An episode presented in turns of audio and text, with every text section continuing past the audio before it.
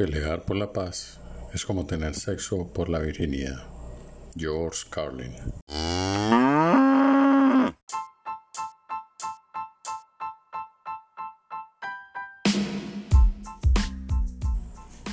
Hola, esto es No Seas Pendejo Project. Estamos en tiempos de pandemias, tiempos de crisis, tiempos de cambios de gobierno, tiempos de nuevas formas de relacionarnos y distanciamiento social. Pero también estamos llenos de muchos pendejos. Y como estamos llenos de muchos pendejos, la invitación siempre desde No Seas Pendejo Project es a que abras la mente. Y vamos a abrir la mente a partir de las buenas ideas, buenas recomendaciones de libros, buena música y a partir del diálogo con los demás. Bienvenido, bienvenida.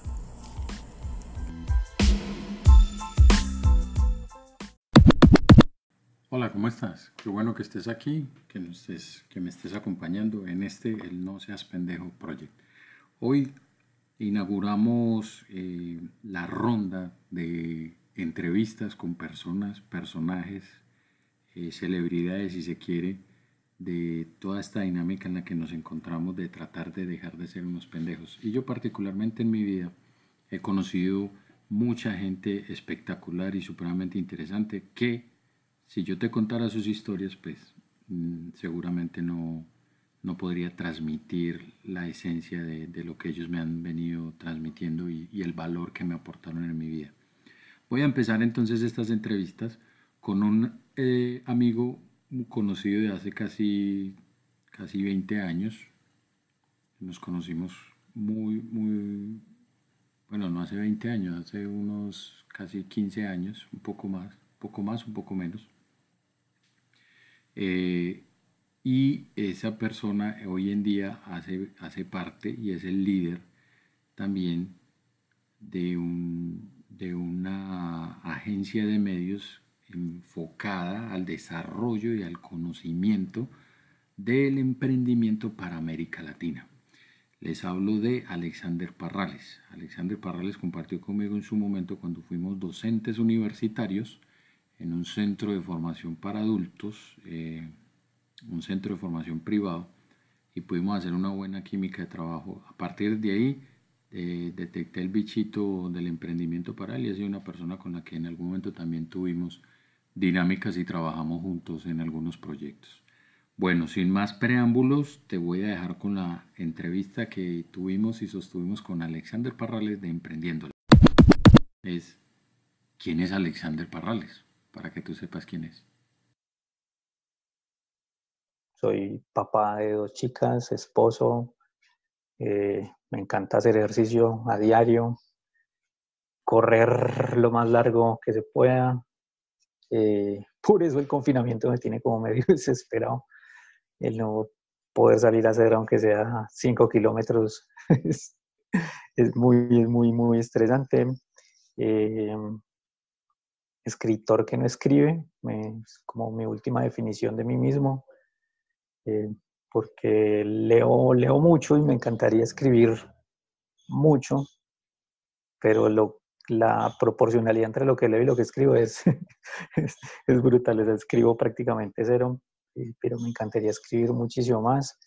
Eh, y a la larga, soñador de negocios, más que, más que emprendedor de los mismos, si, si, me lo preguntaran así, o sea, en específico, sueño con muchos negocios.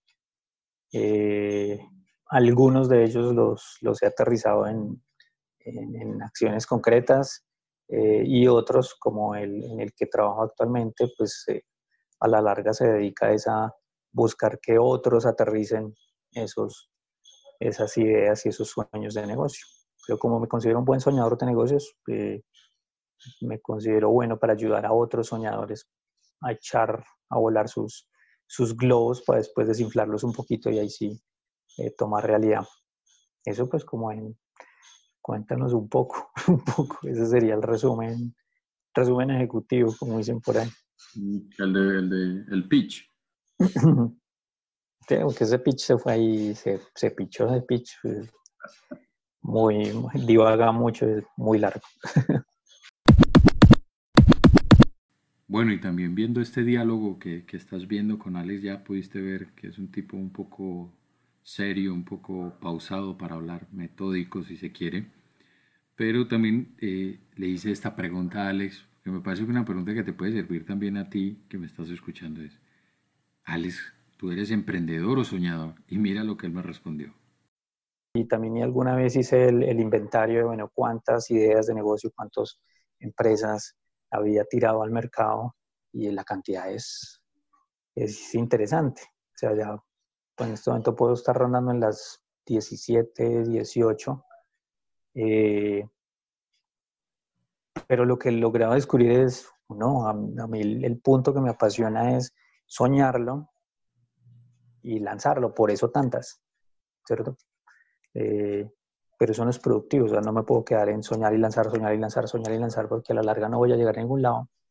Eh, y por eso la última en la que estoy metido ahora, que yo creo que esta sí es la que es, eh, es soñar con otros para que ellos puedan lanzar. ¿sí? O sea, es porque esa, como mi pasión es soñarla, y entonces puedo ayudar a otro a soñarla mejor. Eh, o que la soñemos juntos y, y arranca y dale. Eh, bueno, pues ya lo tienes, tienes ahí una radiografía pequeña del hombre y ahora entonces empezamos a entrar en materia. Entonces, en el transcurso de una conversación que duró casi tres horas, créeme, lo que te estoy dejando son como los extractos puntuales, le pregunté a Alexander si es posible emprender y ser un hombre de familia. ¿Cómo puedes combinar esas dos cosas teniendo en cuenta que muchas veces los emprendedores son bastante egoístas en lo que tiene que ver con el desarrollo de sus ideas de negocio y, en la perspectiva de, entregarse en cuerpo y alma para desarrollar su idea de negocio? Y mira lo que él me dice. En algunas ocasiones se, escucha personas que dicen que, hay que buscar ser eh, empresario o emprendedor para tratar de hallar equilibrio en la vida personal, familiar, profesional, tener más tiempo y un poco de cosas.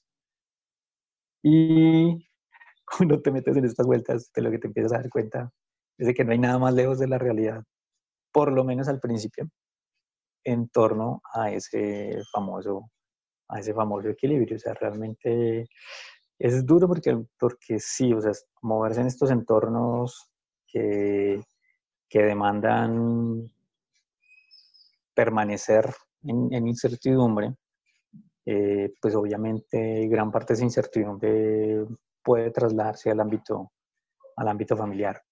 Y eso, pues obviamente te pone retos eh, mentales, te pone retos, no, quisiera llamarlos sentimentales, no sé cuál sería la palabra adecuada, pero, pero sí, sí te pone en reto constante eh, porque hay momentos en los que sientes que el sueño de negocios jala para allí y que el sueño de familia jala para allá.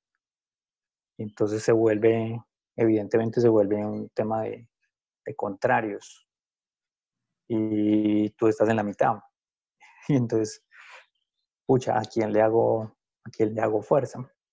Mm, con el tiempo se aprende a manejar la situación, ¿cierto? Con, no es, no es de primera, eso es un, eh, ahí sí que aplica mucho el tema del ensayo-error, o sea, realmente es, eh, con el tiempo uno aprende a, dominar un poco el hasta dónde sí y el hasta dónde no. Eh, un concepto que alguna vez le escuché, o lo escuché, no, lo, lo, nos lo enseñaron en la, en la Escuela de Negocios de Babson, que es el de la, el de la pérdida aceptable eh, que fue, es un concepto que en últimas, si, si uno lo aplica juiciosamente, puede ayudar mucho. Eh, la Escuela de Emprendimiento de Babson, cuando habla de la pérdida aceptable, es que uno realmente, con todo sentido de realidad, se meta la mano al bolsillo, no solo del dinero, sino también del bolsillo emocional, del bolsillo eh, racional, de, del bolsillo de vida, y diga hasta dónde me puedo dar el lujo de perder en esta aventura. Entonces, cuando ya, empiezas a hacer un ejercicio un poquito más consciente de, hasta, bueno, hasta dónde me puedo dar el lujo de perder, eh, pues la cosa empieza a ser un poquito más, más equilibrada, ya digamos que con esta última situación eh, sí he aprendido que sí hay que defender unos momentos donde me dice, este momento es mío, este momento es de, del, del grupo familiar, este momento definitivamente sí es para el resto, o sea, sí, pero para el que esté ahí como esta es mi primera aventura, uy, no, no intente equilibrarlo de entrada porque, porque le va a costar mucho trabajo. Al principio es mejor desequilibrarse un toque y, y con el tiempo ir aprendiendo a, a, dominar algunas situaciones, pero la noticia es nunca se va a lograr del todo. Interesante, ¿no? Bueno, y luego de escuchar esa respuesta, sigo con estas preguntas inquietantes, esperando pues que, que Alex pues, nos ilumine un poco esas ideas y toda esa nueva dinámica en la que anda hoy en día como líder de Emprendiéndola para toda Latinoamérica. Eh, le pregunté precisamente que hacia dónde se dirigía él o dirigía su, su, su, plataforma y, y, cómo han debido o cómo él y cómo su equipo y sus compañeros han debido adaptarse en la realidad que estamos teniendo el día de hoy. Y, su respuesta es bastante interesante. ¿Para dónde voy? Esa es una, es una muy buena pregunta. Eh, la, le, obviamente el objetivo es darle continuidad al sueño, ¿no? El sueño de, de, de, seguir soñando negocios, pero con el fin de ayudarle a otros a que sueñen y, y arranquen los, los suyos. Esa es en esencia mi empresa que se llama Emprendiéndola, donde lo que buscamos es precisamente eso.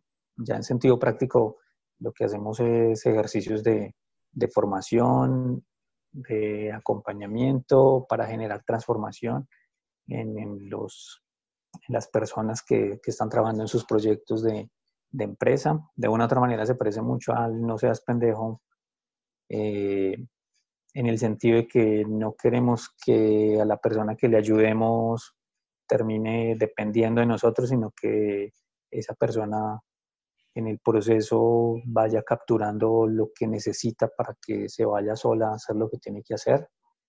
Eh, pero hasta hace un par de meses, pues nuestro plan venía por una senda que definitivamente ya tuvimos que coger el la hojita del plan, volverla una bolita y tirarla a la basura. Eh, porque por un lado, eh, nuestros ejercicios de formación, todos, sí, absolutamente todos, estaban basados en presencialidad, en, en el contacto de las personas una con otra, ejercicios donde había mucha histrionicidad, donde ejercicios donde abrazarse, era parte del ejercicio, ejercicios donde estar en contacto en grupos eh, y obviamente pues eh, adivina qué pasó, pues todo eso de una u otra manera, ¡pum!, adiós, eso no se puede hacer. Eh, y entonces todos nuestros, nuestros clientes que ya, ya teníamos como una agenda para, para este año, una agenda que arrancaba tarde en el año, porque generalmente trabajamos con instituciones que, que, trabajan con emprendedores eh, que usualmente tienen agendas después de mayo, junio para allá. Eh, pero pues ya todo eso cambió. Todos nuestros, nuestros clientes nos dijeron, no, mira, este año definitivamente ese tipo de ejercicios no, ya no van. Este año no vamos a hacer nada presencial, mucho menos en, en masas, ejercicios como los nuestros que eran de 50, 70, 80, 100, 150 personas mucho menos ese tipo de ejercicios y mucho menos abrazarse y, y ese tipo de cosas. Entonces, de una primer bomba que estalla y es miércoles. ¿Cómo hago para seguir con el mismo sueño? O sea, seguir ayudando a crear sueños emprendedores, eh, sueños de negocios, pero sin ese queda mi fuerte, porque es que palabras más, palabras menos, sin echarse unos flores a la larga, pero sí echándoselas, eh, en eso es en lo que somos muy buenos, o sea, en ese tipo de ejercicios donde en la presencialidad se generan momentos dramáticos, momentos de reto, donde se le dice a la gente, mírese a los ojos, eh, tóquese, pellizquese literalmente, eh, salga a la calle a buscar más gente y cosas por el estilo, y ahora no lo podemos hacer. Entonces, ¿para dónde vamos en este momento? En este momento, de hecho, estamos en ese punto de cómo hacemos una transición de ejercicios que eran muy físicos a, la realidad online. Eh, y créanme que no ha sido un reto sencillo. O sea, transferir eso a, a, esto, donde sí se ganan algunas cosas, pero hay otras que definitivamente no, no hemos descubierto cómo. Eh, además, después de los, eh, de, los, de los niveles de atención y todo el rollo, aunque último, el otro día leía un estudio donde decía, no, cuáles eh, niveles de atención que siempre nos habían dicho que las personas después de 20 minutos se desenganchan y, y bla, bla, No, eso no, no tiene nada que ver. Lo que pasa es que usted es muy aburridor, decía el autor. Entonces, primer punto. Segundo punto, nuestra otra línea de negocios tiene que ver con más presencialidad porque tiene que ver con oficinas, coworking spaces, lugares donde la gente va, comparte el espacio, comparte absolutamente todo, colabora codo a codo, literalmente, o sea, porque son espacios de trabajo compartido y colaborativo que en este momento están cerrados. Ya vamos a completar dos meses cerrados y para y al parecer la apertura tal vez en otro mes, o sea, que van a completar tres, cuatro meses cerrados y ya al parecer la apertura es a media marcha. Entonces, ¿para dónde vamos? la palabra de moda de esta semana es reinventar. Entonces, ¿cómo reinventas el negocio del espacio de trabajo cuando ni siquiera puedes alquilar un espacio de trabajo, ¿cierto? Cuando los costos de operación de ese tipo de espacios se van a multiplicar, por lo menos durante un tiempo, eh, y donde de una u otra manera hay que jugar mucho con la racionalidad. Esta semana que hablaba con una amiga, eh, ella me decía, a mí en este momento me da pánico, pánico poner un pie fuera de la casa. Eh, literal. O sea, siento que si voy un poco más allá, no sé qué me va a pasar. Yo decía, pero, pero no, eso es, eso es insano. O sea, uno no puede llegar a esos niveles porque, o sea, porque es que no es real. O sea, tú puedes ir caminando. Y ella me decía, yo sé, pero me cago en susto.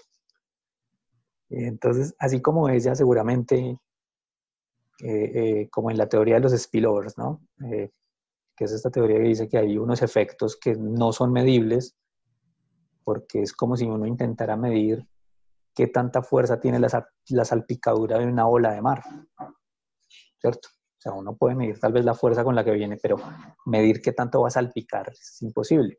Entonces, ese seguramente va a ser uno de esos spillovers. O sea, es difícil de medir el temor que va a quedar sembrado en el nivel del temor y en cuánta gente va a quedar sembrado ese temor de no, yo no puedo salir de la casa. y ahí, por ejemplo, ya también, ¿para dónde vamos? ¿Listo? Estamos tomando decisiones alrededor de ese modelo de negocio en específico para dejar de, depender de los espacios físicos y trasladar esa realidad posiblemente a las salas de la casa de las personas que, que necesitan oficina o ir pensando en otras cosas. Bueno, y no podía faltar, porque pues, obviamente este es el No Seas Pendejo Project, le pregunté a Alex, Alex, ¿y tú qué haces para no ser un pendejo? ¿Y qué herramientas utilizas para que mires a ver y para que te sirva algo esta conversación, a ver qué te deja? Escucha atento, escucha atenta las respuestas que nos dio y que nos regaló Alexander. Sí, ese fue gracioso porque el otro día, conversando con un emprendedor en una sesión de mentoría, eh, recordaba que en algún ejercicio hace como unos, cuando estaba yo en la Universidad Católica, como hace por ahí unos seis años, en un taller de, de innovación del modelo de negocio, le decíamos a los, a los emprendedores participantes, bueno, vamos a hacer el siguiente ejercicio.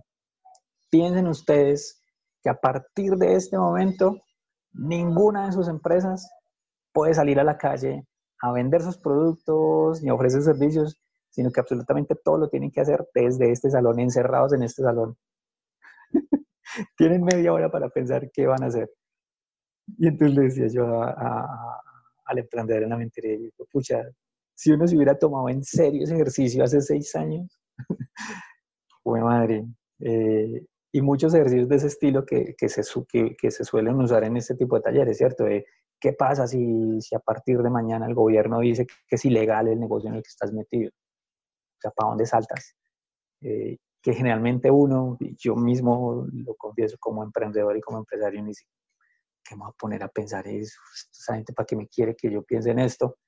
Y brrr, adelanta uno la película, llega uno a hoy y, madre, güey, ¿qué hubiera yo contestado en ese momento? Eh, esto, bueno, realmente esto, esto tiene que ver es con que, con que los, más allá de leer autores o libros en específico, aunque sí, pues vengo leyendo una buena cantidad de cosas, eh, lo que más, lo que más, más, más vengo leyendo es un, un especial que hay en Medium, Medium es el sitio web donde uno encuentra eh, blogs y artículos de, mucha gente. Hay una sección en especial o hay un grupo en especial que se llama Maker que están escribiendo cada semana eh, una serie de artículos y ellos los compilan y tú te suscribes y, al correo electrónico te llega cada semana el compilado de Maker sobre COVID-19, eh, donde te sueltan cuatro o cinco artículos de diversas personas, sobre, sobre diversos temas. Eh, ahí he leído artículos de autores como Steve Blank, por ejemplo, este autor clásico del, del, del tema de, del Customer Development y del Lean Startup, eh, y de otra serie de, de expertos en, en, negocios, o sea, gente muy actual, eh, desde cosas como por, el, por ejemplo, un autor que en particular me pareció muy chévere, que decía la, el 90% de las predicciones que estamos haciendo sobre lo que viene en economía no se van a cumplir. Y yo, pucha, pero ¿por qué? Ta, ta, Y entonces, él, él, básicamente lo que fue argumentando es que en, en, las, en las crisis anteriores, ¿cierto? por ejemplo, de 9-11, el 2008, y de, de, sí, estas crisis que de una u otra manera nos han golpeado eh, decías, en, ese, y, coge titulares de esa época, y los trae, titulares futuristas del año 2000, 2001, del año 2008, donde decía, la economía va a cambiar, a partir de ahora hay más colaboración, eh, bienvenidos a un mundo más igualitario. Decía, pura paja. ¿Qué pasó después de nada? A los tres meses a la gente ya se le había pasado borrón y cuenta nueva, los gobiernos estaban otra vez en la misma onda. Se, dice, está demostrado históricamente que no, no, no estamos hechos para cambiar, por lo menos no por ahora, y que de todo corazón él, él dice, ojalá que esta vez sí, ojalá que esta vez sí sea bienvenida a esa economía colaborativa, bienvenido al nuevo modelo, bienvenida el, mirarnos a los, a los ojos y saber que sí nos necesitamos unos con otros. Eh, otro artículo que me gustó mucho, también hay de Maker, eh, donde el, autor lo que plantea es, tienes que, tienes que hacerte tres escenarios. El, el, escenario de lo menos malo que te puede pasar. Estamos hablando de negocios. El escenario malo y el escenario pésimo. Esa lógica de optimista, normal y pesimista, bótala la basura en este momento porque no nos podemos echar cuenta. Definitivamente lo que nos puede pasar de aquí en adelante es lo menos malo, lo malo y lo pésimo. Eh, y él decía, pucha, si tú eres un, empresario que acaba de arrancar su empresa y esta es la primera crisis que te toca en la vida, madre, y, aparte es una crisis de ese tamaño, global, no, es, es, es, increíble. Mm, conversándolo con esta amiga que, que, dice que le da miedo salir, eh, llegamos a una, a una conclusión. Es muy bacano leer estas cosas en los libros, en los artículos, pero estar en medio de, de la historia, no escribiéndola, porque uno ni siquiera la está escribiendo, sino que uno está siendo protagonista. Yo fue, pucha, eso es jodido, ¿cierto? O sea, eh, porque uno lee eh, la depresión del 29, y la depresión del 29 le tomó 15 años en promedio a los países del mundo salir de la crisis del 29, para que cuando salieran de la crisis, ¡pum!, los agarrara la Segunda Guerra Mundial. y uno de una u otra manera es, ah, qué bacano, oh, sí, qué chévere, ta, ta, ta. Uy, pero estar acá metido en medio de la vuelta es, es difícil. Eh,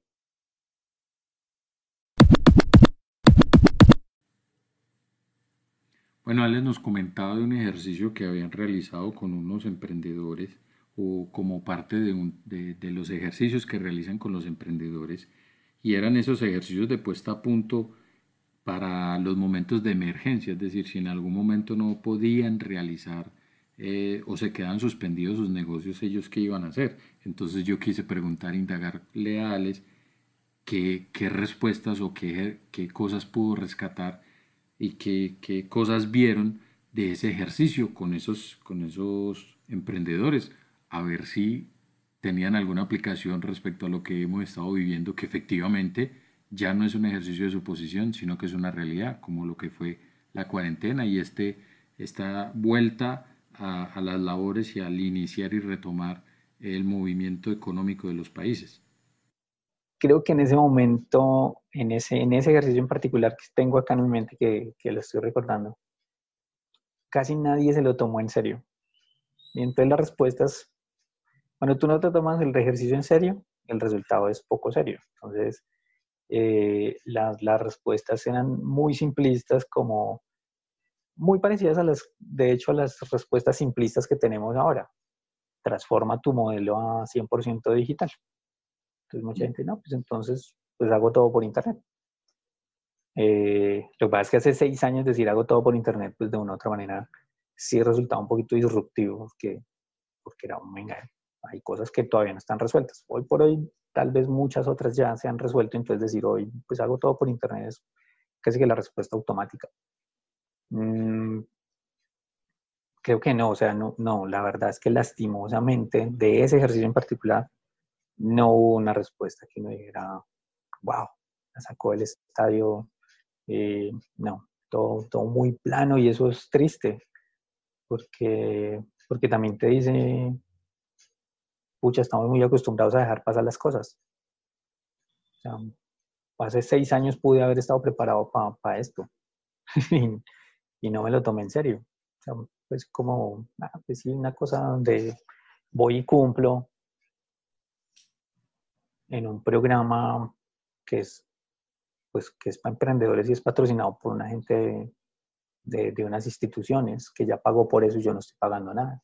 Pues, no, no sé, es, es, yo creo que ese es otro camino y ese es otro tema, ¿no? Como, como a veces este tipo de, de, de paternidades extremas terminan consintiendo muchas cosas que no, que no deberían ser, ¿cierto? Especialmente en nuestros países. Mm, es una, es una lástima. Por eso hoy por hoy es real, tenemos media hora, pues tenemos un plazo muy corto para, para pensar en estas cosas. Eh, hay un canal de, marketing digital que se llama Donsop, que es un empresario acá de, de Manizales, y, los últimos videos que está haciendo Donsop, que habla de, mercadeo en, en un entorno digital, siempre está terminando con la misma frase tu empresa se va a morir en seis meses, ¿qué vas a hacer ya? ¿Qué vas a hacer? Entonces, como que él intenta pellizcar el, pucha, te vas a morir en seis meses, ¿qué vas a hacer? Eh, ojalá para muchos negocios quedaran seis meses, ¿no? Para, para muchos realmente es cuestiones de, ya murieron. De, semanas o ya pasaron, sí, ya pasaron a mejor vida porque, listo, y si hicieron sus cálculos de colchón de, efectivo hace, hace, tres semanas y el resultado era tenemos efectivo para dos semanas, o sea que hace una semana murieron, ¿cierto? Es, para algunos la situación era mucho más, más, más, más crítica que, que para otros. Eh, hay un libro que me, que me estoy releyendo que se llama Startup, The Startup of You. Eh, creo, creo, que el autor es Fred Hoffman. Eh, él, habla ahí, ese, ese libro fue escrito hace nueve años, como del 2011, más o menos, 2010, 2011. Eh, y el libro está pensado desde la perspectiva de tú como persona te puedes convertir en tu propia empresa. Tu carrera como persona, profesional, personal y demás, pues funciona como una empresa. Mm, y él dice, mira, en esencia uno debe tener un plan A, un plan B y un plan Z. Sea, no, realmente no, no existe plan C, D, eso no, no hace mucho sentido. O sea, cuando uno habla de un plan A, un plan B, es un plan principal, un plan B que se parece mucho al A, pero que está acá a un ladito. Y si uno se pone a mirar de ahí para allá, el plan C, el plan D, el plan E, en últimas termina siendo cosas muy parecidas al plan A. Pero siempre debería haber un plan Z, el último, que él dice, ese plan Z debería ser una jugada a la segura, entre comillas. Debería ser como la vieja confiable. Dice, si ya nada va a funcionar, plan Z. Dice, para algunos plan Z será eh, coger todas mis cosas, meterlas en una maleta y irme donde mi papá, donde mi abuelo, donde mi tío y de mi posada. Ese puede ser un plan Z, dice el hombre en el, en el libro. Porque en algunos casos la situación amerita que usted pegue un salto hasta allá y por lo menos durante un tiempo, pues listo, plan Z. Eh, a mí me hubiera encantado eh, tener ese tipo de respuestas, por ejemplo, cuando pusimos ese, el ejercicio de, el gobierno prohibió tu negocio o, ya no puedes salir a la calle a vender lo tuyo, ¿cierto? Como un, salto cuántico, eh, o por lo menos haber hecho propuestas hacia un ladito.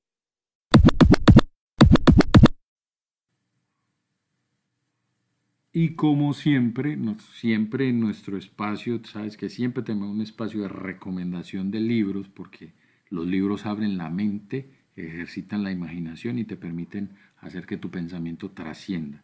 Entonces, en ese sentido, le pregunté a Alex, Alex, ¿qué libros nos recomiendas a cualquiera de nosotros, los que te estamos escuchando, y a ti, amiga, a ti, amigo, que hoy me estás escuchando? Y mira las recomendaciones que nos planteó Alexander, bien interesantes. Un par de libros que nada tienen que ver con negocios, realmente. Son libros de vida. Mm, que a mí personalmente me ayudan a, como a reconectarme con, con, cosas. Eh, hay uno que, me, lo, me lo comí rápidamente, yo creo que lo tengo por acá. Ay, es el de las, de las siete leyes espirituales de Deepak Chopra. Mm.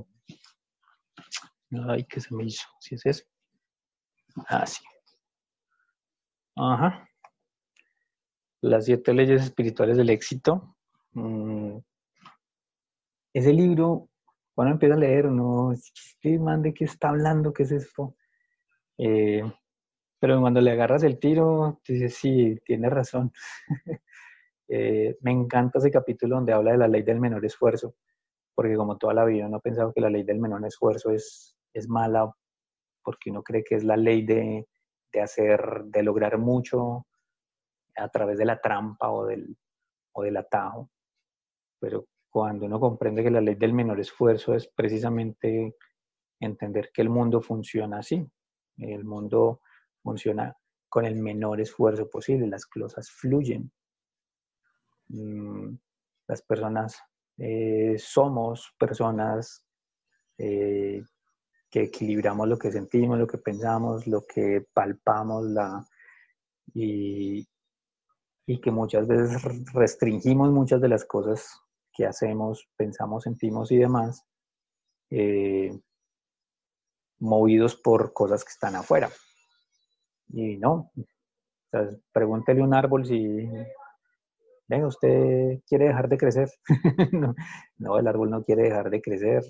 Eh, pregúntale a un perro si quiere dejar de ladrar. No, no quiere. ¿Sabes? Porque es perro, porque es árbol. Entonces, eh, ¿por qué nosotros como personas sí queremos dejar de y parar de, ese, en particular este. Y el otro libro va a ser, como dicen por ahí, va a ser un poquito de contrasentido porque es que, pues obviamente Deepak Chopra eh, tiene su, su, su, raíz religiosa eh, en el budismo y demás, pero el otro libro que me encanta y que cada que puedo me lo leo es La imitación de Cristo, de don Tomás de Kempis. La imitación de Cristo es un libro rarísimo, porque en últimas fue escrito por allá como en 1300 algo, por un monje que vivía encerrado. y, que básicamente como que condensa unas lecciones de vida que en ese momento eran como de mucho sentido para unos monjes que vivían encerrados. Pero cuando uno lo empieza a leer y empieza a interpretar las frases que está diciendo este señor y ese diálogo, yo me imagino que es un diálogo como imaginario, pero, pero muy real, que él sostiene con Jesús. Entonces le hace pregunta a Jesús, Jesús le contesta, ta, ta, ta, y dice, fue pucha, este man cómo hizo para el 1300, encerrado, monje encerrado, escribiendo para monjes encerrados, escribir verdades tan aplicables a la gente que está hoy aquí en este siglo en la calle. o sea, es eh, muy chévere, o súper recomendado, no se lo tomen por el lado que no es. Eh, entonces, si, uno no es cristiano, puede que le peguen muy, muy duro y muy difícil leerse la imitación de Cristo. Eh, pero, pero si uno hace el esfuerzo de ir un poquito más allá y leer entre líneas algunas cosas, dice, wow, este libro te enseña que definitivamente muy similar a lo que dice este otro señor, uno sí tiene que definitivamente dejar, dejarse ser eh, e ir aceptando que las cosas que van pasando afuera van pasando. Bueno, y entonces finalizamos ya, espero que te haya gustado esta entrevista y esta nueva modalidad o esta eh, primera, primer ejercicio que estamos haciendo de entrevistas de podcast con gente interesante, espectacular, pero sobre todo gente que no está haciendo pendejo o que están dejando de ser pendejos. Entonces aquí Alex en sus propias palabras te va a dejar dónde lo puedes contactar, dónde lo puedes seguir y cómo puedes eh, seguir en contacto con Emprendiéndola y con Alexander Parrales. Bueno, la manera más más sencilla de encontrarnos es en nuestro sitio web eh, www.emprendiendola.com. Si desean comunicarse con nosotros, en la parte de abajo está el, formulario de, contacto. En las redes sociales eh, nos pueden buscar en, Facebook, en Instagram, en Twitter, en LinkedIn, eh, siempre como Emprendiéndola o Emprendiéndola Colombia, o también me pueden escribir eh, esa es otra de las más fáciles, a alexander emprendiéndola.com. Siempre muy dispuestos para, para apoyar y para, bueno, y para, para las que sean. Eh, cada semana los martes a las 6 de la tarde tenemos un programa en vivo a través de Facebook Live con unos amigos que hacen eh, programas por Facebook Live desde hace ya casi tres años. O sea, ellos venían preparándose para esto ya desde hace mucho tiempo, entonces la tienen súper clara, que son los chicos de mi región en vivo, también los pueden buscar ahí en, en, Facebook eh, y ahí van a ver todos nuestros programas que han grabados o en nuestro canal de YouTube también. Eh, y todos los martes, pues entonces se pueden conectar también con nuestro programa y ahí en los comentarios, en el chat también se pueden contactar con nosotros.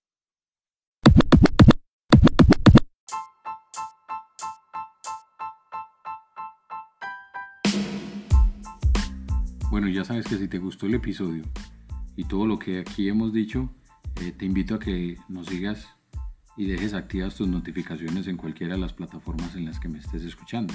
En Spotify, en Ancho, en Google Podcast, en Spreaker. Si en cualquiera de esas nos estás escuchando para que desactivas las notificaciones, así siempre te va a llegar el podcast cuando estemos sacando nuestro nuevo episodio. Pero también te invito a si te gustó, si te agradó, si crees que es interesante, si crees que esto aporta valor y crees que lo que estoy haciendo tiene sentido para ti y puede tener sentido para otros, te invito a que por favor lo compartas con tus amigos. Eso sería mucho más espectacular porque así me ayudarías a llegar cada vez a más y más gente. Como siempre, puedes eh, consultar en, el, en mi página en www.noseaspendejo.info y Puedes seguirme también en mis redes sociales en El King Gutiérrez en Twitter y en No Seas Pendejo Project en Instagram. Así que gracias por estar aquí, por escuchar a Alex, por escucharme a mí. Cuídate mucho. Chao.